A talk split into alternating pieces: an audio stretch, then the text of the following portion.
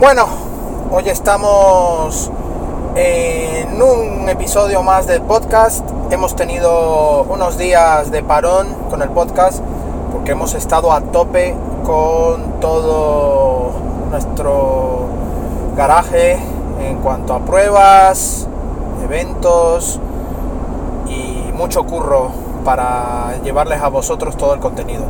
Así que nada, no vamos a dilatar más esta intro y nada, os damos la bienvenida y vamos a comenzar este programa de hoy.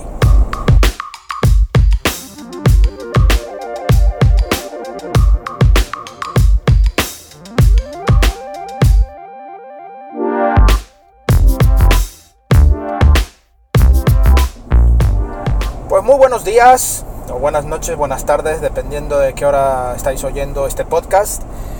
Sinceramente os pido disculpas por haber eh, dejado tantos días sin vuestro capítulo de podcast. Pero bueno, en el día de hoy estoy, bueno, voy solo en el coche. Ya ayer tuvimos logística como todas las semanas, pero lo hemos hecho independiente porque hemos estado con muchas, muchas tareas cada uno. Alejandro, Alex, yo. Y bueno, hoy me toca ir a una presentación, en este caso de Volkswagen. Vamos a, a poner ya en marcha el nuevo ID4. Ya tuvimos nuestra presentación estática, con la presentación por la parte de la marca, de las versiones, equipamiento, toda la información del coche.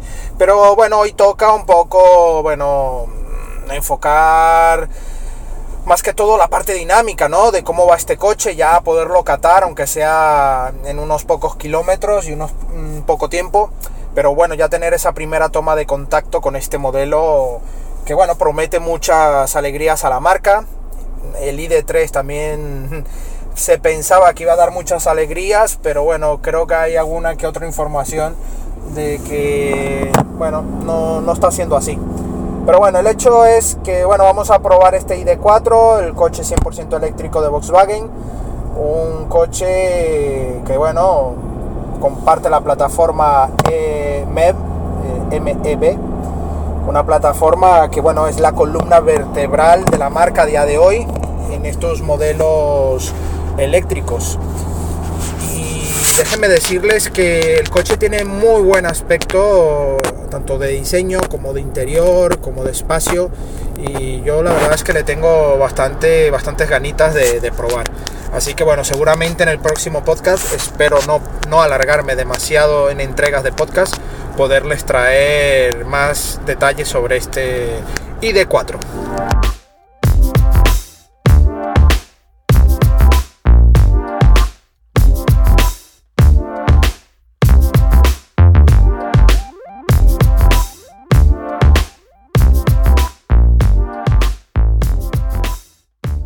Bueno, esta semana que ha pasado, mi compañero Alejandro ha probado la Zontes U1 125, una moto que, bueno, Zontes España nos han cedido gentilmente. Una moto que, bueno, ofrece una dinámica muy buena y que a nivel de diseño, bueno, te puede gustar más o menos, eh, como siempre os decimos, es muy subjetivo la parte de diseño, pero es una moto muy pintona, una moto que bueno, a pesar de, esta fama que tienen los chinos, ¿no? Que fabrican cosas de mala calidad, pues no es así. Es un, una moto muy a tomar en cuenta, tiene detalles muy chulos que os invito, bueno, en breve sacaremos la prueba de esta moto al canal y a la web supermotor.online para que la veáis, pero es una moto muy a tomar en cuenta.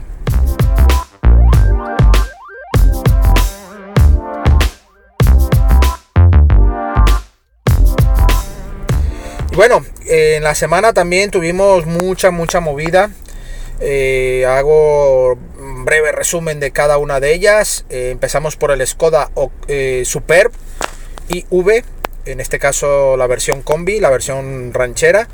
Mi compi Alejandro, bueno, ha estado probando esta maravillosa versión.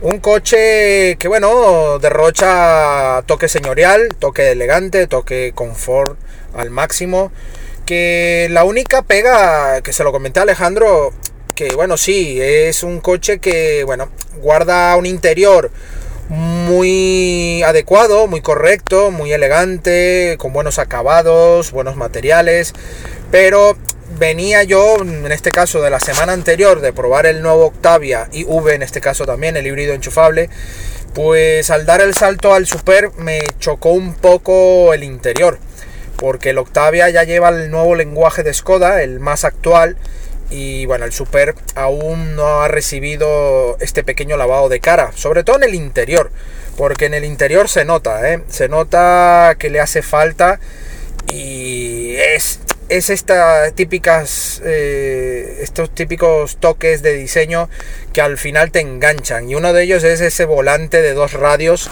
que ahora incorpora Skoda que te puede gustar más menos, eso como siempre, pero yo os digo, en persona gana muchísimo y no sé, le da un aspecto muy bonito al interior, sobre todo ese salpicadero en doble escalón, con ese acabado en cuero, en este caso llevaba una doble tonalidad, y en cambio en el Super, además sí, es cierto que era el acabado Sportline, tenía un interior un poco menos combinado a la elegancia, sino más a la deportividad, eso también es cierto, pero eh, en sí el diseño interior es el que me, ha chocado un poco, me ha chocado un poco porque sigue manteniendo el lenguaje de hace unos años del grupo BAC incluso.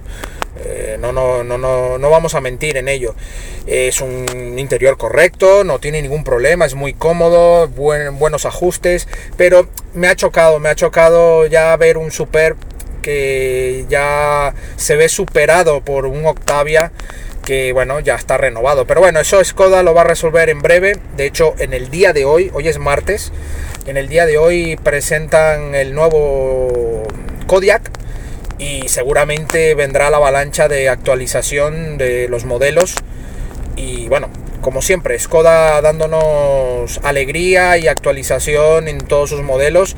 Y es una de estas marcas a día de hoy que de manera muy calladita pues está dando mucho de qué hablar.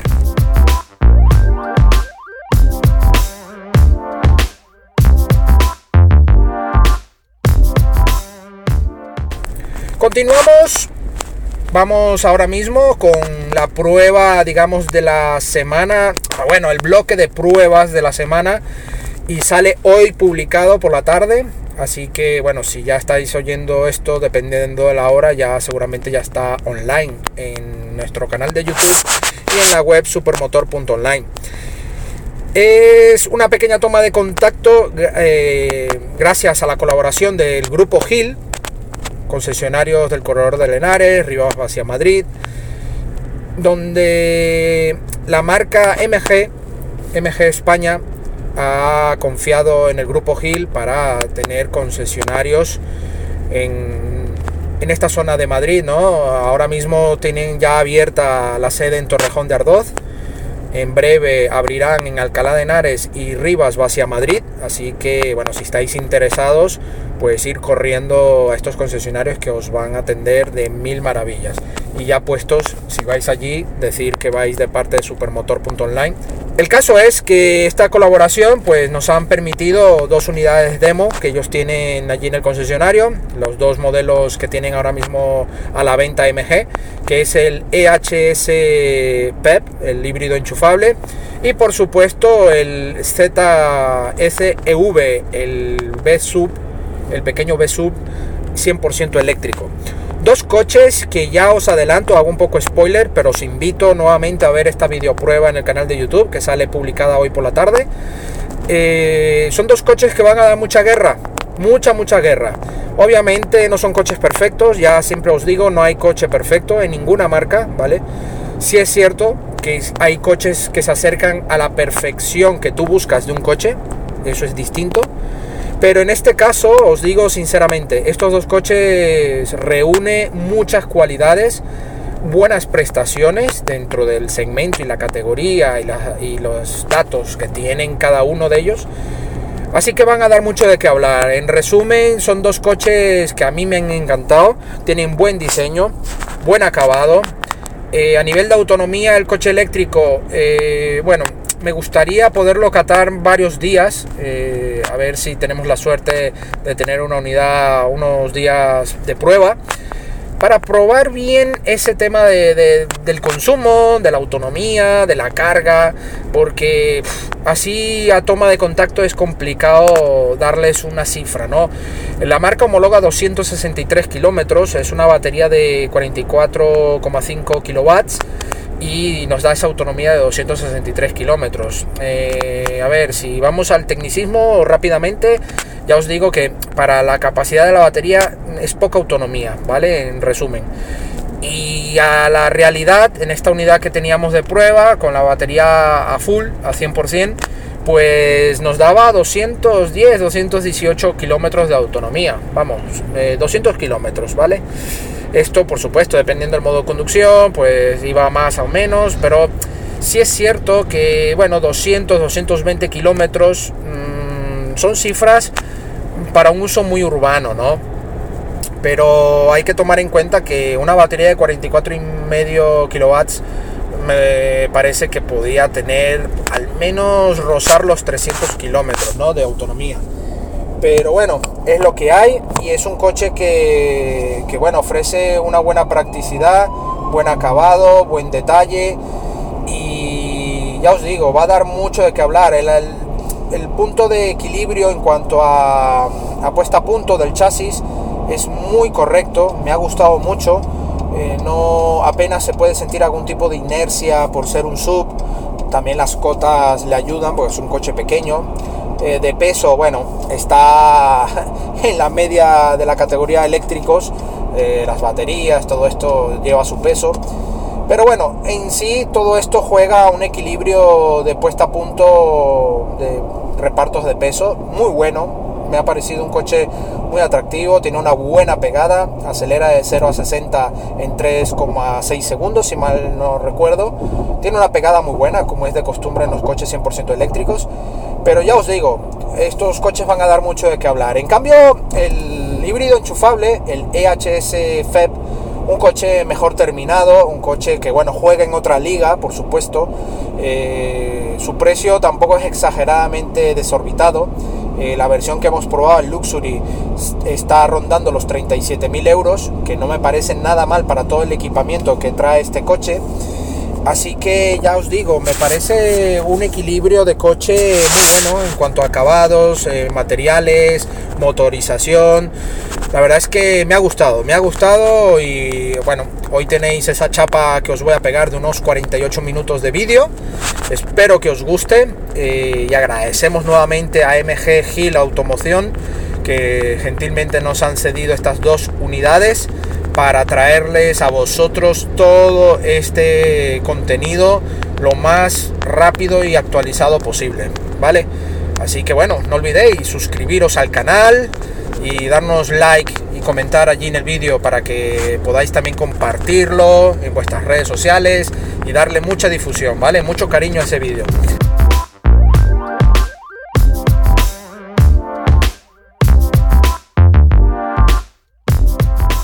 Y bueno, ya en otra parte de la semana, que hemos tenido una semana muy, muy agitada, tuvimos dos grandes pruebas eh, que en principio queríamos hacer algo chulo, un poco de comparativa, eh, pero al final, bueno, decidimos no hacerlo por dos razones. Primero, a pesar de que juegan en una categoría off-road o todoterreno, son dos modelos que a ver, van a dos tipos de clientes muy diferentes.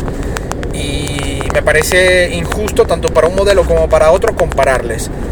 Eh, sí podría encajar una comparativa solo en modo todoterreno, pero hemos decidido mejor que no, porque al final vosotros os enrolláis y siempre nos decís que, eso no se puede comparar o que es injusto. Entonces, para evitar todo este, este salseo innecesario, hemos decidido no hacer comparativa. Pero bueno, en este podcast sí me voy a atrever a hablar un poquitín a nivel comparativo, pero no rivalizando, ¿vale? No rivalizando, simplemente comparándolos como dos todoterrenos que son.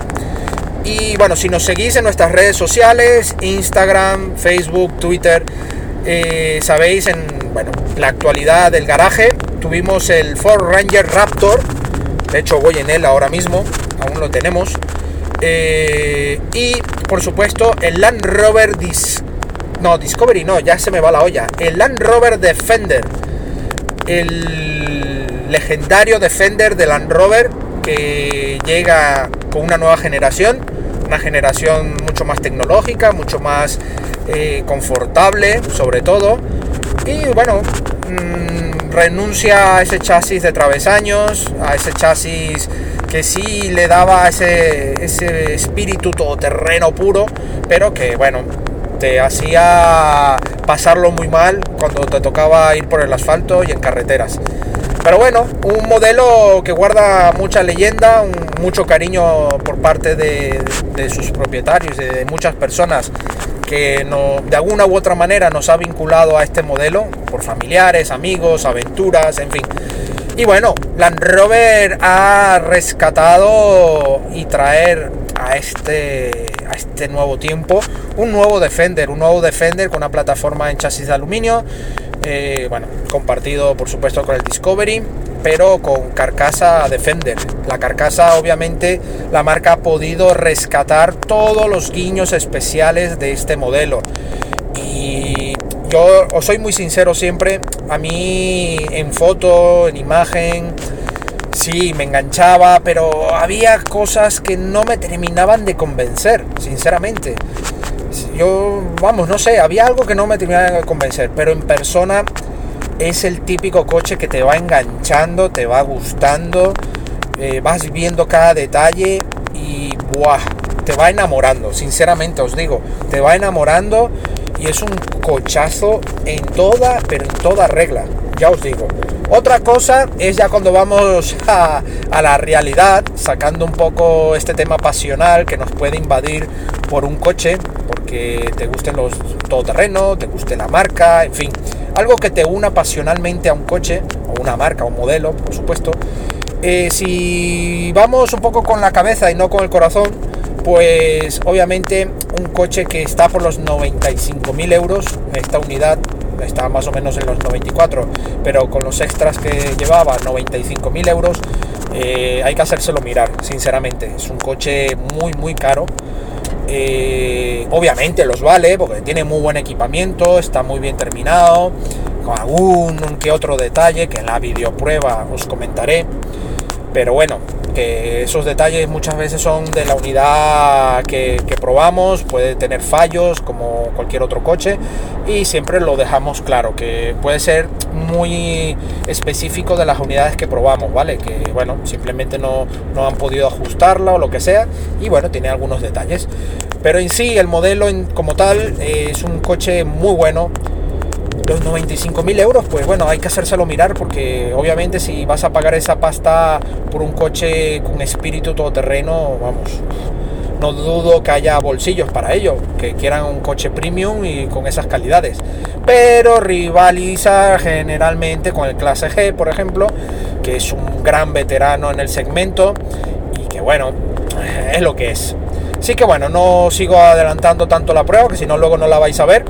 Pero bueno, os invito porque en breve saldrá la prueba, esperemos que en unos pocos días salga la prueba de Land Rover Defender 110, porque hay la versión 90, estas dimensiones eh, o este número se refiere al ancho, a la distancia entre ejes en pulgadas, y bueno, el 90 es el corto, el chasis corto, que parte de los 60.000 euros, ya un poco más, mm, bueno, digamos lógico, ¿no? De, de compra. Pero bueno, el otro invitado, que era el Ford Ranger Raptor, en el cual voy ahora mismo conduciendo, eh, son unos 54.000 euros de precio de venta. Eh, Ford ha ido ajustando un poco este precio, según he revisado en los listados desde su lanzamiento el año pasado. Pues, a ver, este coche, como os he dicho antes, es un todoterreno, pero deriva de un pickup deriva de, todo, de toda la historia industrial para lo que puedes usar un pickup, pero Ford mm, bueno, For América también lo tiene, el Raptor, la gama Raptor. En Estados Unidos, por ejemplo, en América, tienen el grandioso F-150 Raptor, que es un bicharraco de cuidado, ¿eh? De cuidado. Así que si no lo conocéis, os invito a visitar eh, Ford USA, eh, Ford Estados Unidos, por ejemplo, y buscar el Ford F-150 Raptor. Que menuda bestia, menuda bestia.